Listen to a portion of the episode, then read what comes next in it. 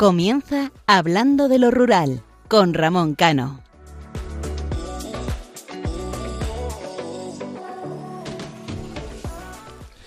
Buenas noches, queridos amigos. Con este último programa del mes de agosto podemos dar por finalizado el verano.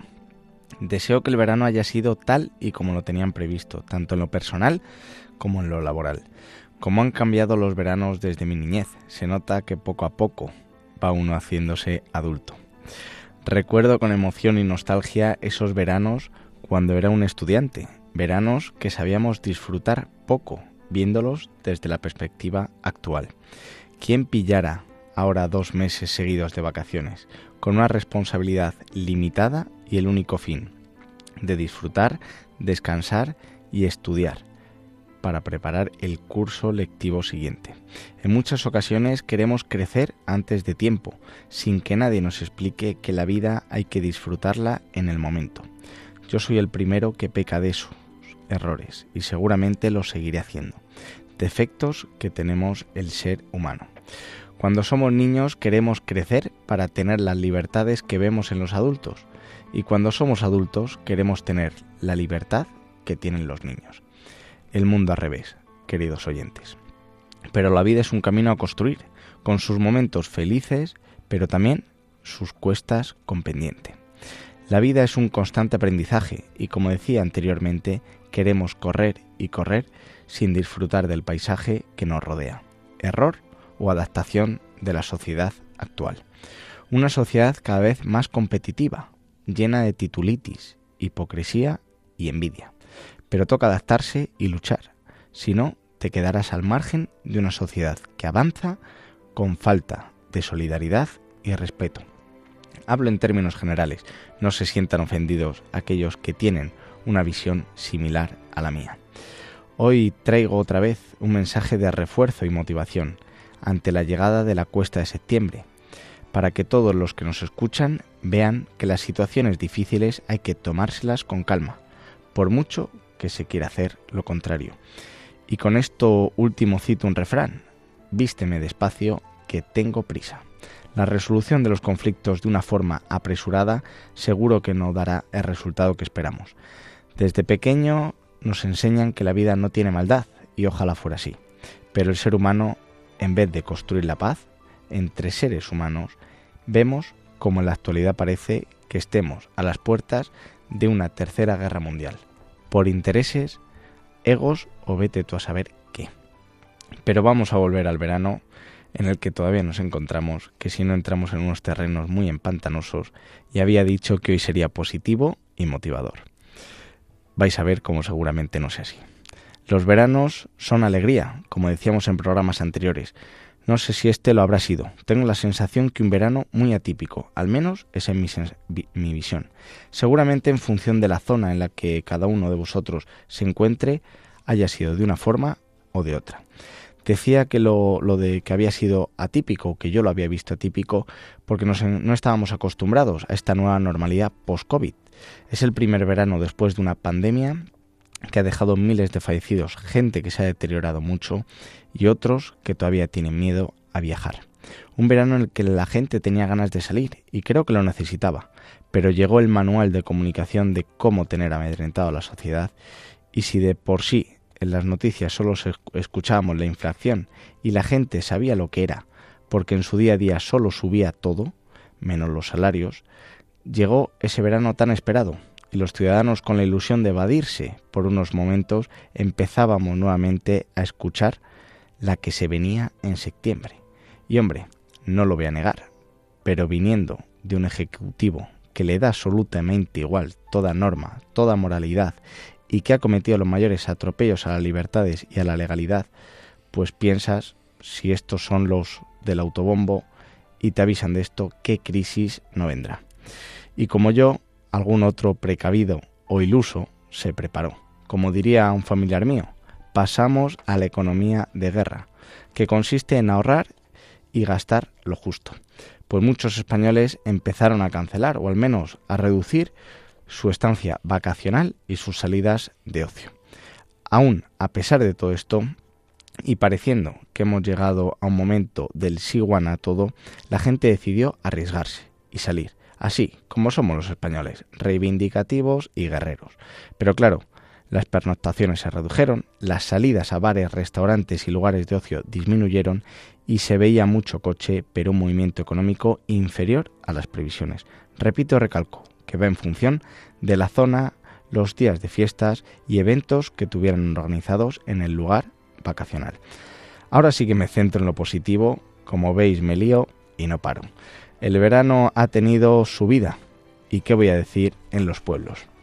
Las calles llenas de coches, junto con las quejas incluidos de los vecinos que residen durante todo el año por la falta de espacio para sus vehículos, su maquinaria, la, la, dificultad para pasar por ciertas calles, si a esto le sumamos el ruido del bullicio que niños y jóvenes por la madrugada, sumado a sus travesuras o incidencias, imagínate.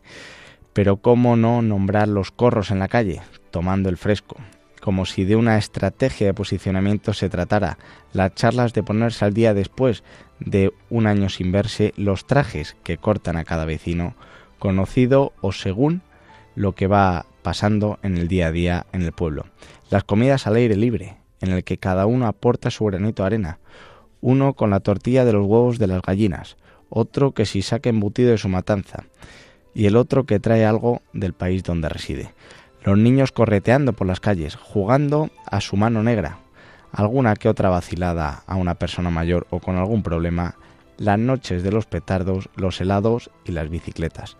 Las calles pavimentadas florecen de alegría, aunque cada vez la sociedad es más individualista, pero en el fondo necesitamos conectar con la gente, nos guste o no. Las terrazas abarrotadas de gente, corriendo cerveza, refrescos y copas, acompañados de buena comida, como si el mundo se fuera a acabar mañana. ¿Y qué decir de esas bodas, cada vez menos frecuentes en nuestra sociedad, que se acostumbran a hacer en verano para que los vecinos y amigos puedan asistir? Los pueblos con sus fiestas de verano, cada una por un motivo religioso, aunque en algunos sitios los ayuntamientos de turno, mejor dicho, los alcaldes y sus trileros que los acompañan quieran intentar silenciarlos. Pero repito, lo que digo en otras ocasiones, España es católica, confesional jurídicamente, pero de tradiciones, valores e historia cristiana. Y, y eso, por más que se empeñen cuatro en eliminarlo, no tendría sentido alguno, porque la industria más fuerte de este país es el turismo. Ya vemos cómo depende todo de los valores y tradición católica. Las fiestas de los pueblos es una excusa para reunirse y disfrutar con sus tradiciones, sus procesiones, comidas típicas, concurso y eventos, que hace que la gente, de una manera o de otra, salga a la calle. Esto me hace pensar que la gente necesita el pueblo, tenerlo, disfrutarlo y vivirlo. Todos estamos deseando que exista un evento en el pueblo, una fiesta para ir allí. Trabajemos y sigamos exigiendo que los municipios tengan los servicios necesarios. Porque acuérdense, todos ustedes, el medio rural de mejor o peor manera se puede vivir en tiempos complicados. Esperemos no tener que verlos. Si tuviera los servicios que cualquier ciudad del medio rural, sería una mina de oro de la sociedad, tanto por tema laboral como en calidad de vida. Les habla Ramón Cano y me acompañan Isaac Palomares y Raquel Turiño. Les recuerdo que nuestro programa es cada 15 días, los domingos, de 12 de la noche a 1 de la madrugada aquí en Radio María tienen una cita con Hablando de lo Rural. Nuestro correo electrónico en el que pueden interactuar es hablando de lo rural arroba radiomaria.es y nuestra página de Facebook que le animamos a que nos sigan hablando de lo rural. Y los programas anteriores, incluido este, lo pueden escuchar en el apartado podcast. Comenzamos.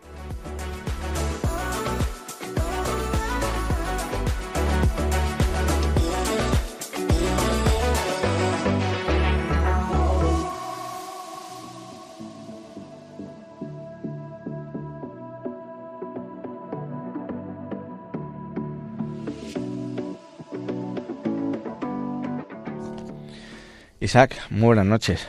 Muy buenas noches. La verdad que cada día te superas más y consigues trasladarnos a sitios, a momentos que todos hemos vivido en nuestra vida. Enhorabuena. Yo creo que he tenido buen maestro. En este caso eres tú.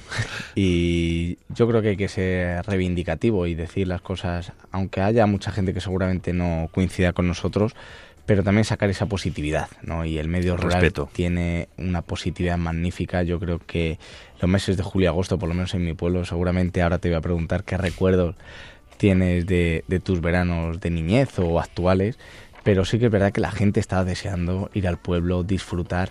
Yo lo veía que era una alegría, eh, agobiada, porque al fin y al cabo los que estamos acostumbrados a vivir en el medio rural con poca gente, pues te viene tanta gente, pero en el fondo luego llega el final de agosto como ahora y tienes esa penilla de cómo las calles se van quedando vacías de coches, eh, los bares ya no tienen las terrazas llenas, ese ambiente... Es, la verdad que lo decía al final, ¿no? Si los pueblos tuvieran los servicios que tiene que tener, eh, como tiene una gran ciudad, eh, no sería la España o esa mal llamada España vaciada, ¿no? sino que sería esa España superpoblada. Fíjate, yo hace unos días eh, tuve el privilegio y te mandé el, el vídeo, los vídeos, de presentar un concierto de verano en mi pueblo de la banda de música. Y después de reflexionar durante todo el verano, y tanto Raquel como tú como yo, que luchamos contra esa mal llamada España vaciada, y uno de los, uno de los frentes de lucha, lo decía el otro día en la plaza de, mi pueblo, creo que debe ser el eh, defender nuestras costumbres, nuestras tradiciones y nuestra forma de vivir y nuestra forma de sentir, que es muy importante. Como le decía la alcaldesa de Agudo, mi amiga Maribel, hacer pueblo. Y hacer pueblo no solo los que viven en los pueblos, que acogen siempre a, a la gente que llega con los brazos abiertos, sino los que se fueron y vuelven y defender eso, sus costumbres, tradiciones y principios y valores cristianos que son tan importantes. Pues así es. Y vamos a dar que en el programa anterior, por motivos eh, pues de una persona que está muy implicada con, su pueblo, con su concello, como es Raquel Turiño, pues eh, estuvo ausente, pero hoy, esta noche, esta madrugada sí que la tenemos. Muy buenas noches, Raquel. Hola, buenas noches, compañeros estuve, estuve ausente, pero, por, buenas, eh, por buenas razones, ¿eh? que no, no penséis que, me desentendí. No. Había que, sumar, ahora mismo son unas fechas en las que los pueblos están doblando prácticamente su población y, con muchísimas festividades y bueno, pues eh, me coincidió festividades y actividades. Y me coincidió pues un poquito mal el programa, pero ya estoy de vuelta y ahora ya cogemos rumbo a, a horario escolar, ¿no? Diríamos. A Raquel Isaac la podemos denominar que es una dinamizadora rural, porque es que está implicada en primer lugar con las mujeres del medio rural. Ya lo decíamos en, el, primer programa en el que la presentábamos, pero es que se implica en su pueblo eh, en todo por lo menos así lo hace ver, ¿no? es la sonrisa gallega. Muchas gracias. Sí, la verdad es que bueno, pues intentamos estar un poquito en todas partes, ¿no? Si te metes, si te metes en algo tiene que ser para, hacerlo al 100%. Si lo vas a hacer a medias, entonces es mejor que no te metas. Y, Raquel, ¿tú pues, cuál eh, es? Y a veces no se llega a todo, pero se Es imposible. Eso es imposible, sobre todo en, el, en los pueblos que te enganchan, te desenganchan de un lado y te enganchan en otro. ¿Qué recuerdos tienes tú del verano o de este verano? ¿Cómo ha sido allí en Galicia? Has dicho que han, seguramente haya doblado la población. Lo que yo comentaba en la editorial, eso también, o es solamente de Ávila. Me imagino que allí en, en Galicia, en los concellos y en las aldeas, era más o menos similar. Sí, aquí se, se, normalmente en verano se aumenta la población de casi todos los núcleos, incluso de los núcleos que a lo mejor en verano te tienen 50 habitantes, en invierno, perdón, te tienen 50 habitantes. Pero ya además en, en, zonas como la nuestra, que estamos a escasos kilómetros de la costa y zona de costa, pues no te quiero contar, ¿no? Imagínate San Xenxo como está, o el Grove, o Campados, o se me ocurre, yo qué sé, por Muxía, por ejemplo, también por, por irnos un poco a las rías, a las rías altas. ¿Y qué recuerdo? Pues mira, no voy a hablar de recuerdos pasados, eh, voy a hablar del recuerdo que me queda de este, de este verano. El recuerdo que me queda de este verano es un verano muy caluroso, un verano donde, donde la sequía eh, predomina y donde, bueno, pues eh, hemos tenido que estar un poco eh, controlando eh, pues según qué tipo de, fiestas ¿no? y según qué tipo de eventos, incluso en nuestras casas, pues el, tema del agua, hubo muchísimas fiestas, como las fiestas del agua o fiestas de la espuma y tal, que no se pudieron hacer por culpa de la, de la sequía. Y con lo que me quedo es con las ganas de la gente. Las ganas que tenía la gente de estar con sus familiares, de disfrutar, de escuchar un gaiteiro, de tomar un churrasco en la plaza, de escuchar un poco de música con amigos, de tomar unas, unas copas, eh, tanto sin alcohol como con alcohol. Es decir, eh, ha sido un verano muy significativo para los que solemos ser bastante observadores de nuestro entorno.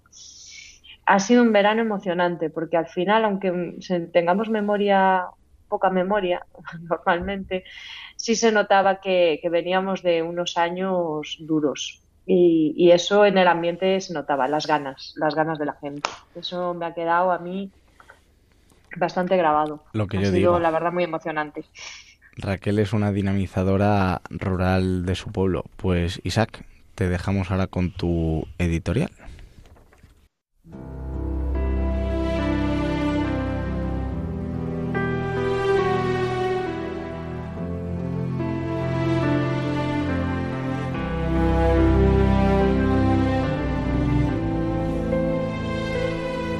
Cuando era niño, la preocupación de mis padres era la de que estudiara, que fuese educado y respetuoso, que fuese trabajador, que aprendiera todo lo que ellos sabían para hacerme, como siempre me han dicho, un hombre de provecho.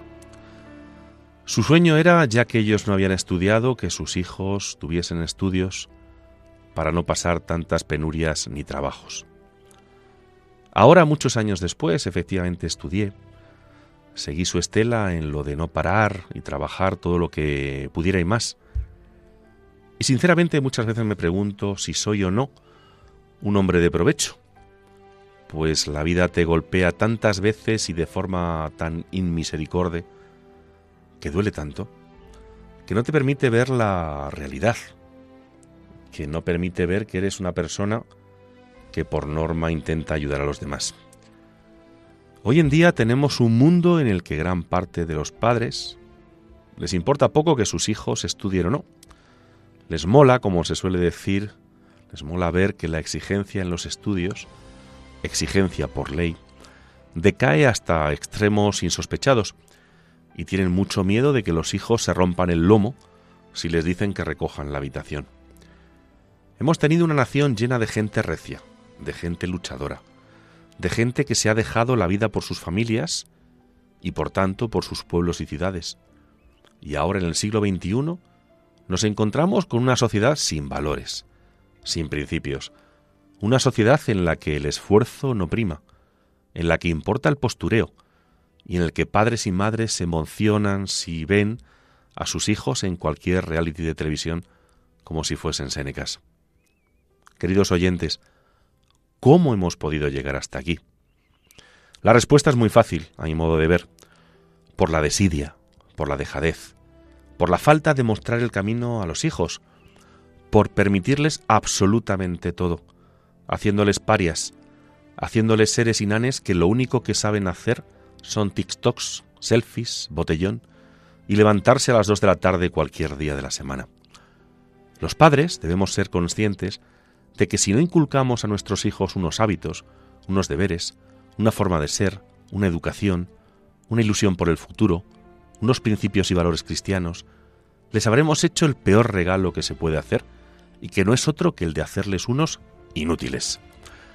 Ahora doy gracias a mis padres por hacerme levantar a las seis de la mañana en invierno, incluso lloviendo o nevando, para ir a coger aceitunas, por llevarme como peón de albañil en obras tanto en el pueblo como en el campo, en verano, soportando temperaturas de 45 grados sin ningún problema, por cargar remolques de estiércol putrefacto y extenderlos en el huerto, en los olivares, por enseñarme a quitar zarzas con un calabuezo y una horquilla, por enseñarme a sembrar el huerto, a cargar un jumento de sacos solo con una soga, y cosas así. Cosas que no se enseñan en la universidad, pero que sí se enseñaban en cualquier pueblo de la mal llamada España vaciada. Todos me dicen que estoy loco cuando defiendo esa mal llamada España vaciada, pero nadie dice nada sobre el hecho de que hemos creado una generación, en un porcentaje importante, de chicos y chicas débiles, que vivirán en el filo de la depresión toda su vida y que no serán capaces de afrontar, de afrontar perdón, cualquier dificultad que les surja en el camino. Por el contrario, he de decir, porque los he conocido, que existen chicos y chicas con valores y principios maravillosos, que trabajan, que estudian y que se van a comer el mundo porque son luz en este mundo. Lo malo es que es una luz débil frente a la oscuridad de todos los que quieren vivir de los padres o del Estado.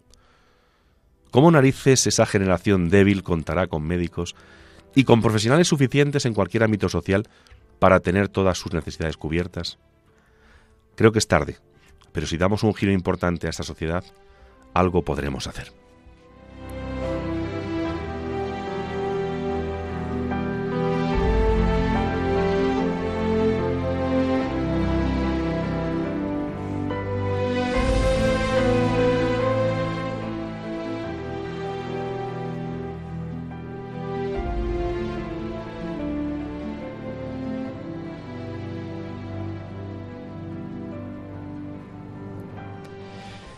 Pues después de la magnífica reflexión de Isaac, luego dice Isaac que yo cada día eh, voy progresando y superándome. ¿Cómo no aprender de, un gran maestro de la comunicación?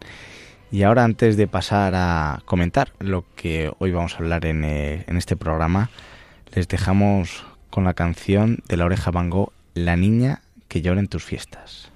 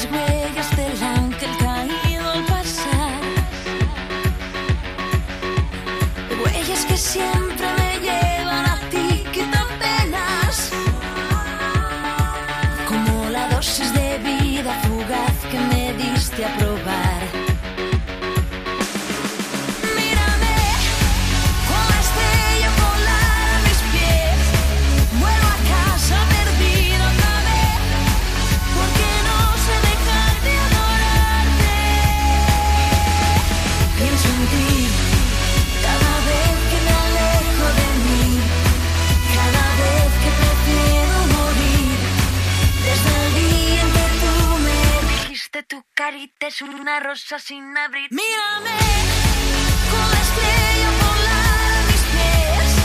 Vuelvo a casa perdido otra vez. Porque no sé dejar de adorarte.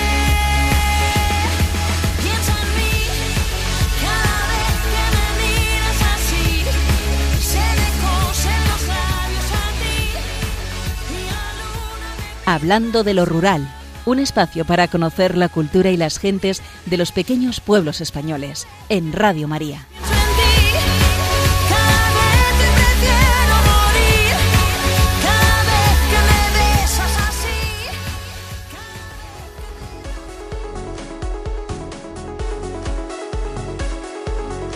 La voz de los pueblos. Y después de escuchar La niña que llora en tus fiestas, vamos a comenzar con el programa. Decíamos en el anterior programa que ya estamos finalizando la comunidad autónoma de Castilla y León.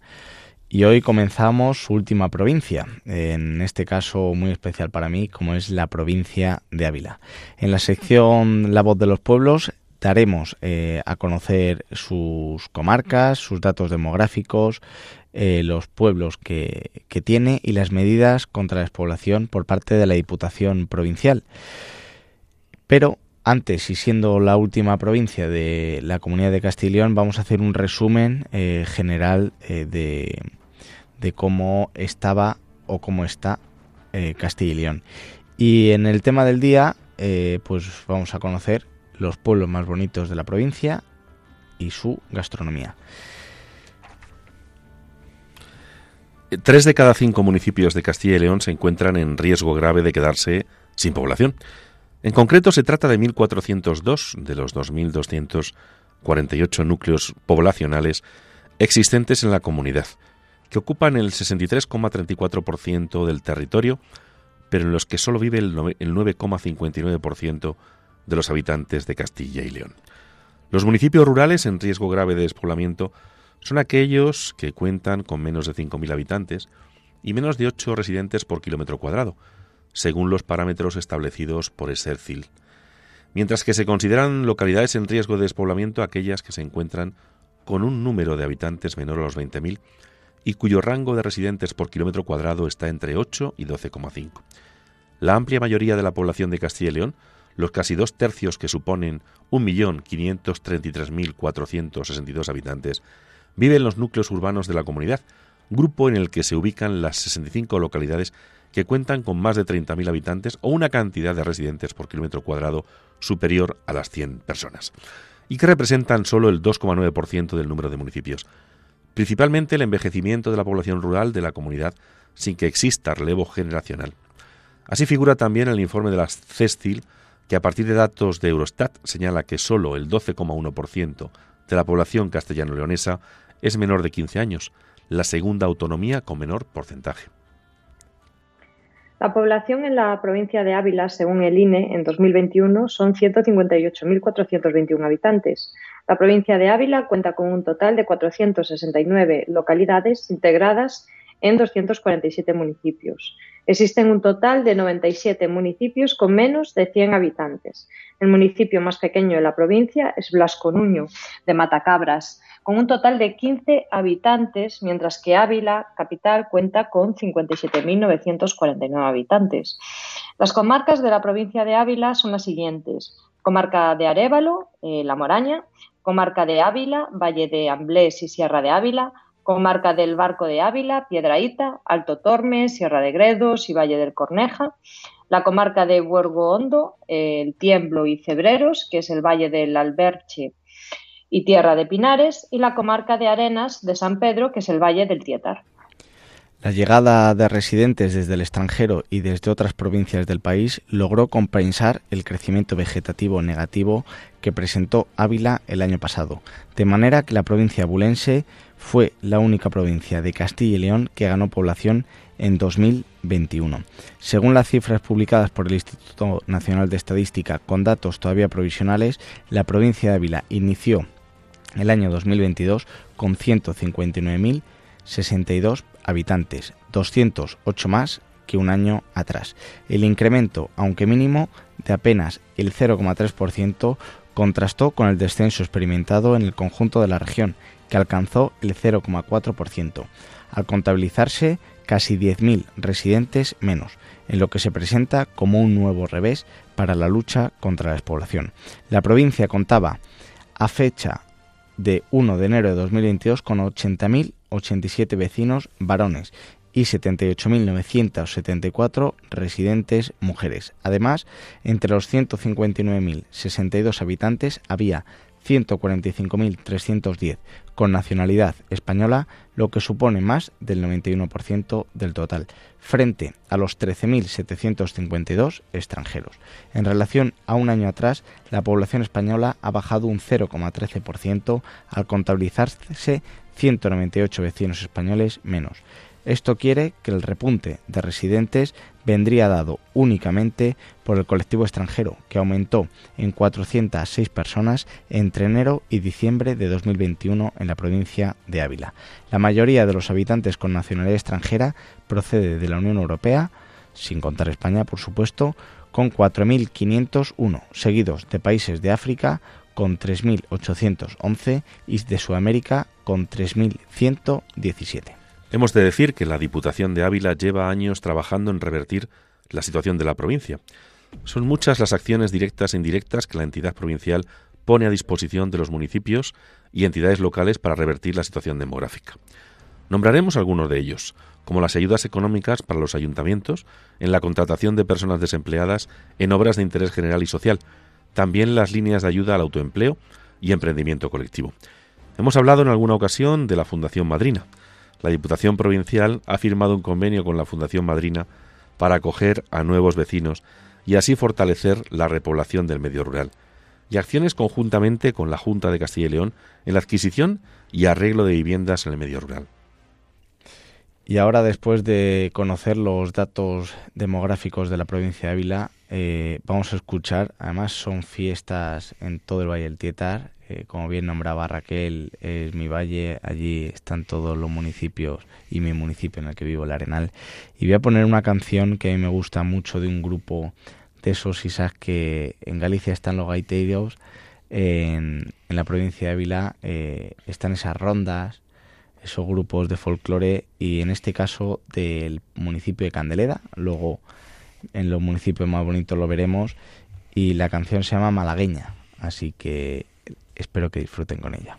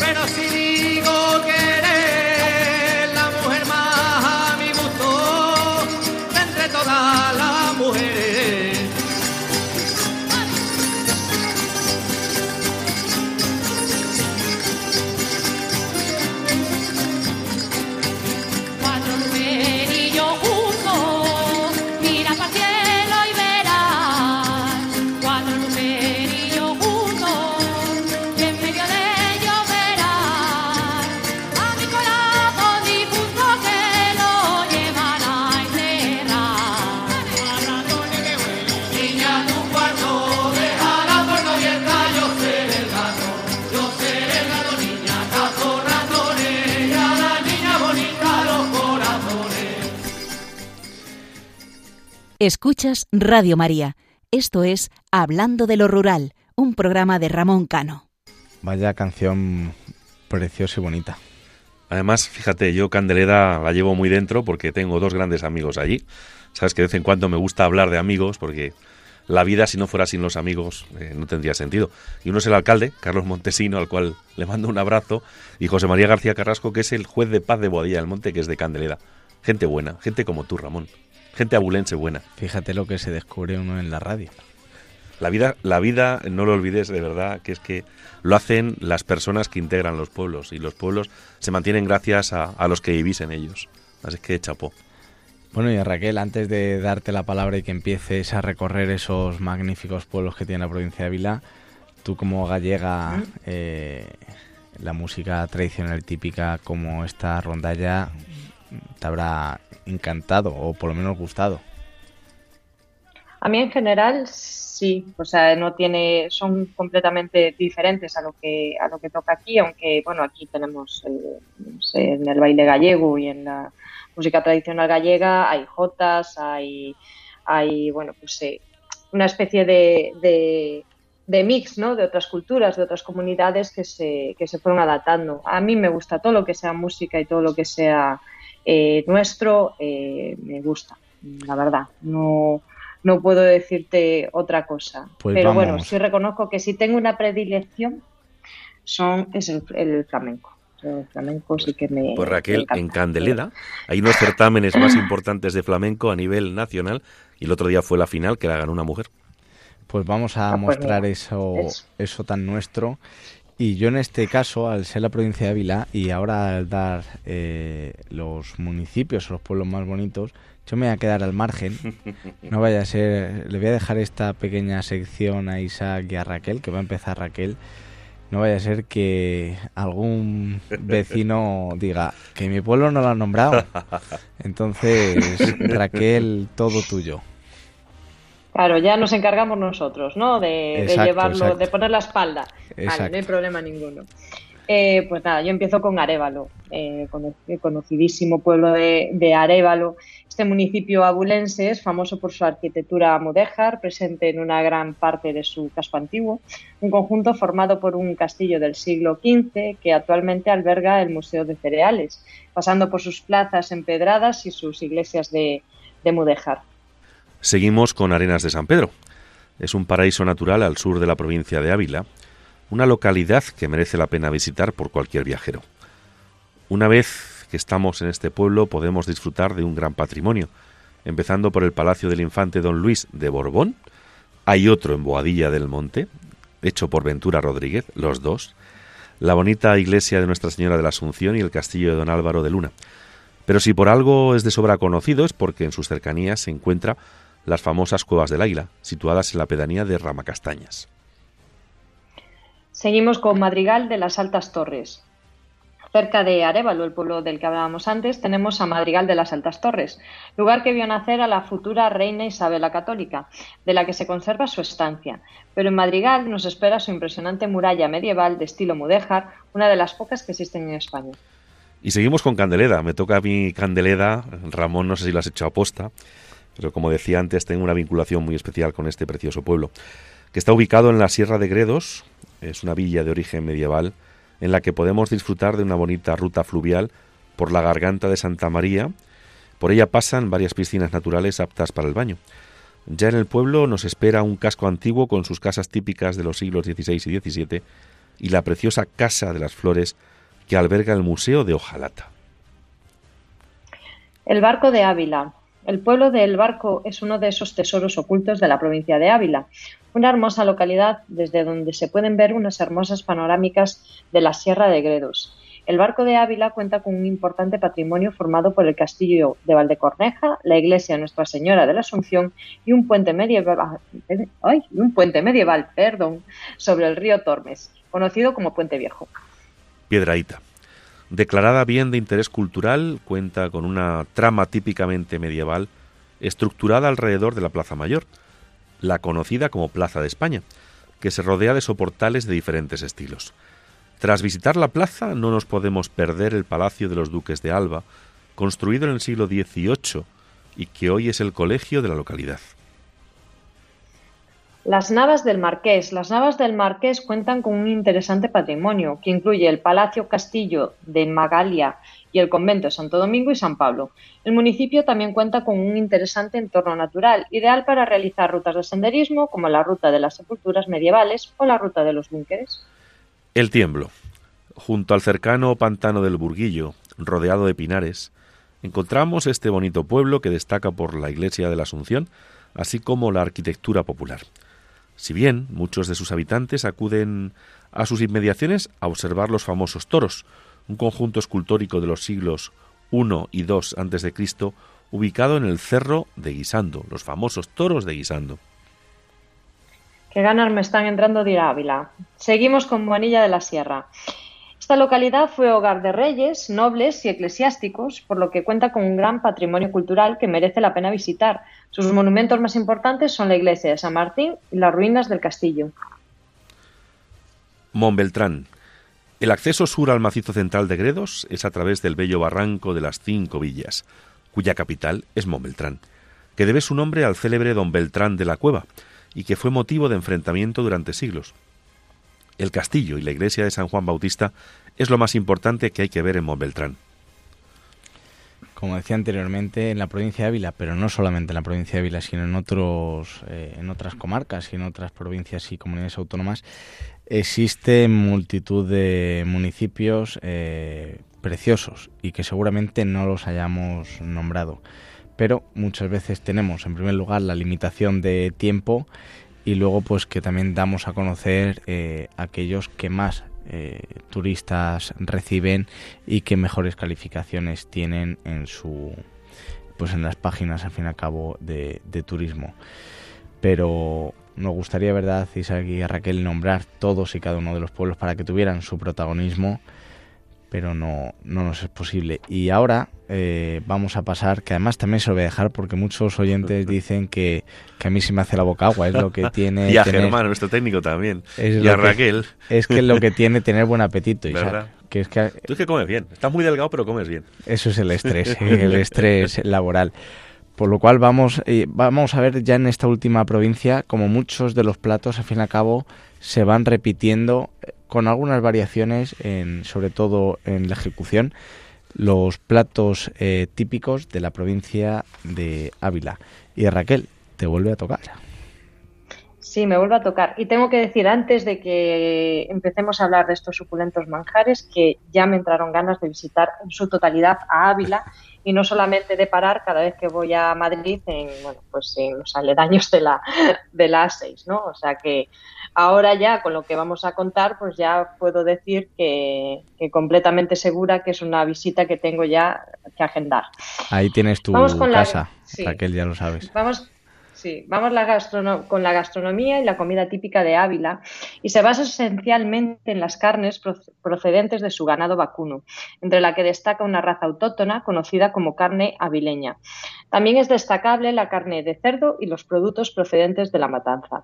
Estas carnes, unidas a sus legumbres, son la base principal para los platos que se elaboran en las cocinas de la provincia de Ávila, la mayoría de ellos nacidos de la sabiduría popular, logrando a lo largo de los siglos protegerse de las bajas temperaturas que suelen imperar en estas tierras.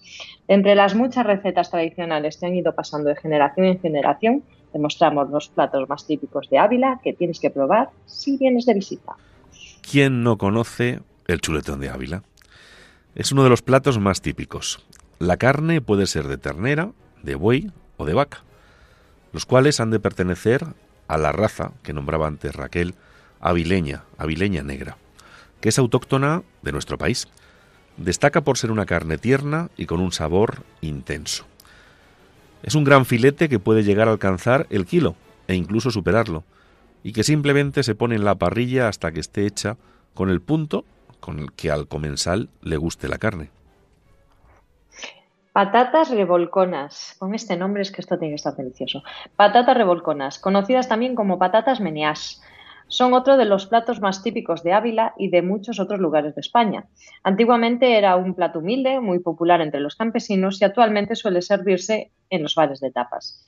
La base del plato consiste en un puré de patatas que se condimenta con pimentón, ya que en el plato se echa por encima unos torrendos fritos bien crujientes que contrastan agradablemente con la textura del puré. La sopa castellana. De la sopa castellana hemos hablado muchísimo en el programa, en diferentes provincias de Castilla y León. Es un plato de origen humilde, procedente de los antiguos pastores de las tierras de Castilla y que ha ido pasando de generación en generación. Es uno de los platos más populares de la gastronomía abulense. Es una sencilla sopa de ajo, que se elabora con ajos y pan, que se sofríen juntamente con un poco de jamón y un poquito de pimentón. Evidentemente tenemos al lado la vera y tiene que ser pimentón de la vera o de candelera, que no se enfaden en candelera.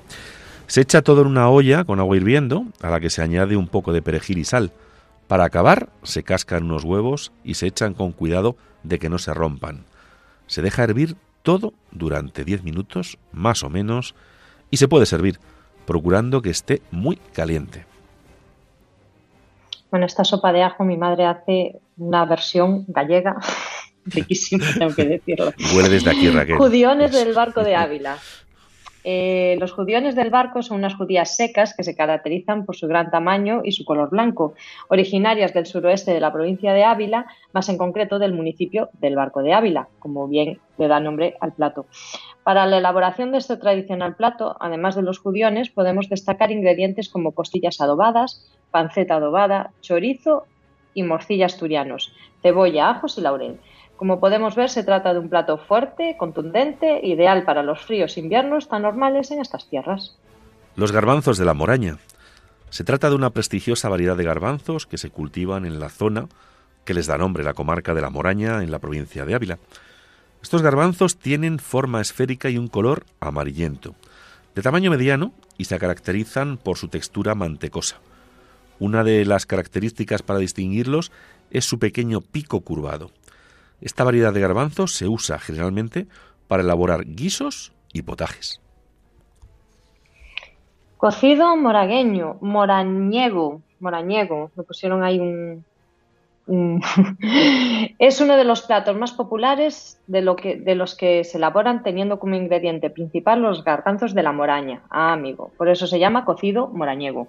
Se trata de otro guiso fuerte y contundente, de los que antiguamente comían los campesinos y pastores, que precisaban consumir platos eh, muy energéticos para combatir las frías temperaturas propias del invierno de estas tierras.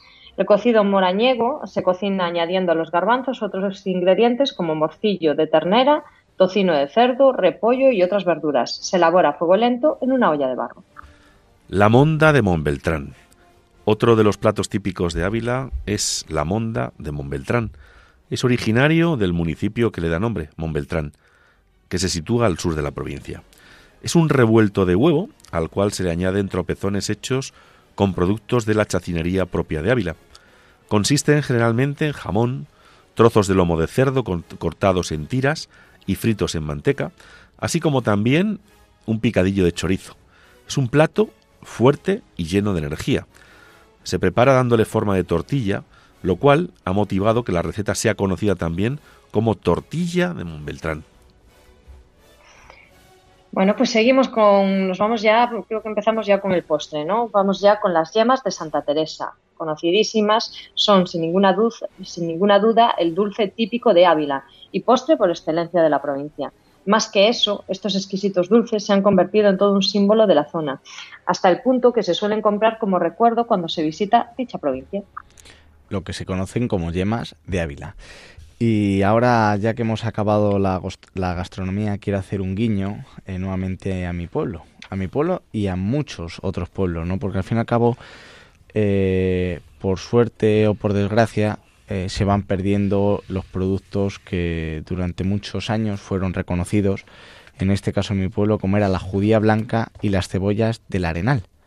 Eh, muchas veces se pierde porque no mm, las variedades de, productos autóctonos con el paso de- del tiempo no se siembran, muchas veces falta relevo generacional que tanta falta hace en el medio rural o simplemente por falta de, interés eh, de, de las personas del propio municipio. Por eso lo que decía Isaac al principio es fundamental. No solamente hace pueblo el que vive en el pueblo, sino el que siente su pueblo por lo cual yo quiero hacer este homenaje, en este caso a la judía blanca y a la cebolla de, de mi pueblo, pero seguramente haya otros muchísimos productos eh, que habían en, en cada pueblo y que eran seña de identidad, que seguramente se exportaban y se comerciaban de un lugar a otro teniendo eh, un, cierto prestigio y que a día de hoy eh, se han perdido.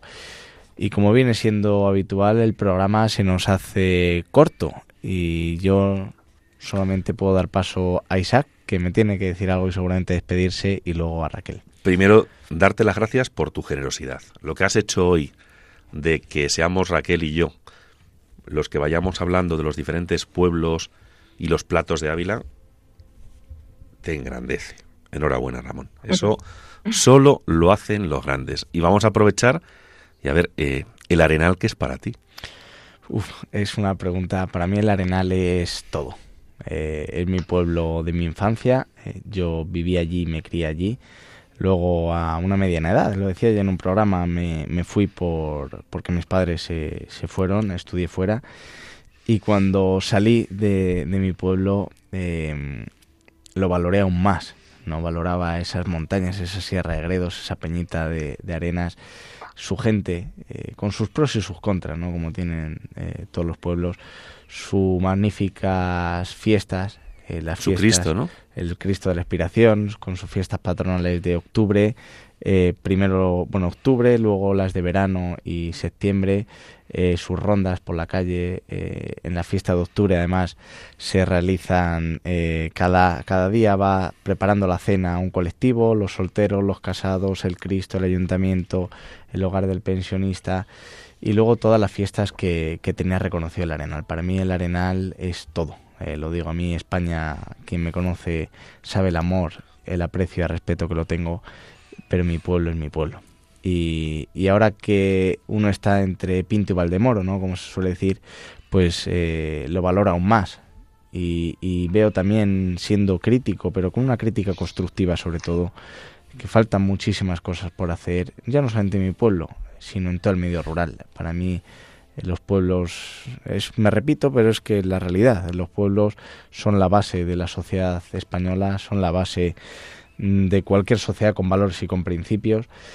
Y, no sé qué más decirte. Isaac. Para mí el, mi pueblo lo llevo siempre por donde lo tengo que llevar y muchas veces reconocido otras sin reconocerlo, pero muchas veces ese mérito lo tiene que llevar uno dentro con sus pros y con sus contras también, eh, porque los que vivimos o los 365 días en el municipio, pues hay que saber gestionar eh, todas las emociones eh, positivas y negativas que se tienen, pero yo invito a todo el que tenga pueblo que por mucho que la cuesta esté empinada o con una pendiente importante, luche y trabaje por ello, porque al fin y al cabo es su esencia, son sus raíces, ¿no? Que es un árbol sin raíces? No es nada. Rápidamente se cae. El- en el programa anterior hablábamos de los incendios, ¿no? Y un árbol bien firme, con una buena base, al fin y al cabo pueden pasar incendios, no incendios, eh, desastres, pero se mantiene.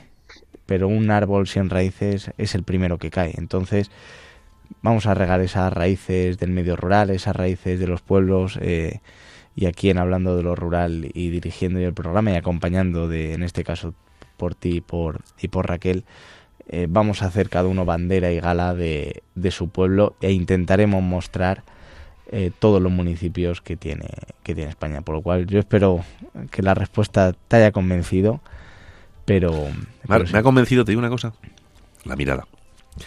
Yo siempre, yo siempre... eso no vale, eso no vale, que yo no estoy ahí en el estudio. Pero Raquel, hay una cosa, y esta mañana, esta mañana hablaba con una persona eh, sobre lo que muchas veces es la radio, ¿no? O sea, la radio, aunque sea la voz, pero la radio también transmite miradas. Y yo estoy convencido que el- la respuesta de Ramón eh, a mucha gente ha visto su mirada. Así es que eso es bonito que miremos a través de la radio. Esto no entraba en el guion, ¿eh? Esto me ha pillado por sorpresa hoy. Pero ha a ver, ¿pero ha llorado o no ha llorado? Yo creo Casi, que ha llorado casi, se nos ha emocionado. Casi, ¿eh? ¿ves? Bueno, pues Las horas que sí, son de la Eso no lo he madrugada, notado yo. eh, aparte del hambre que tiene, que yo creo que se tomaría un chuletón y una, y, un- y una sopa una sopa castellana Esto no se hace a estas horas. y un hombre. poquito, vamos, vamos a hacer, Raquel, vamos a hacer patria y con Estrella Galicia. Por favor. bueno, yo- pero esto no se lo digáis a nadie, para que no os escuche nadie, pero yo soy muy de mago, eh, tengo que decirlo. Ah, bueno, bueno, bueno. O sea que también tiro para... Soy muy internacional yo. Muy bien. Pues queridos colaboradores, Isaac y Raquel, gracias por formar parte de este equipo, por estar en esta radio y por estar en este programa. Y queridos oyentes, muchísimas gracias por acompañarnos una madrugada más aquí en Radio María y en el programa Hablando de lo Rural. Nos vemos en 15 días. Hasta pronto.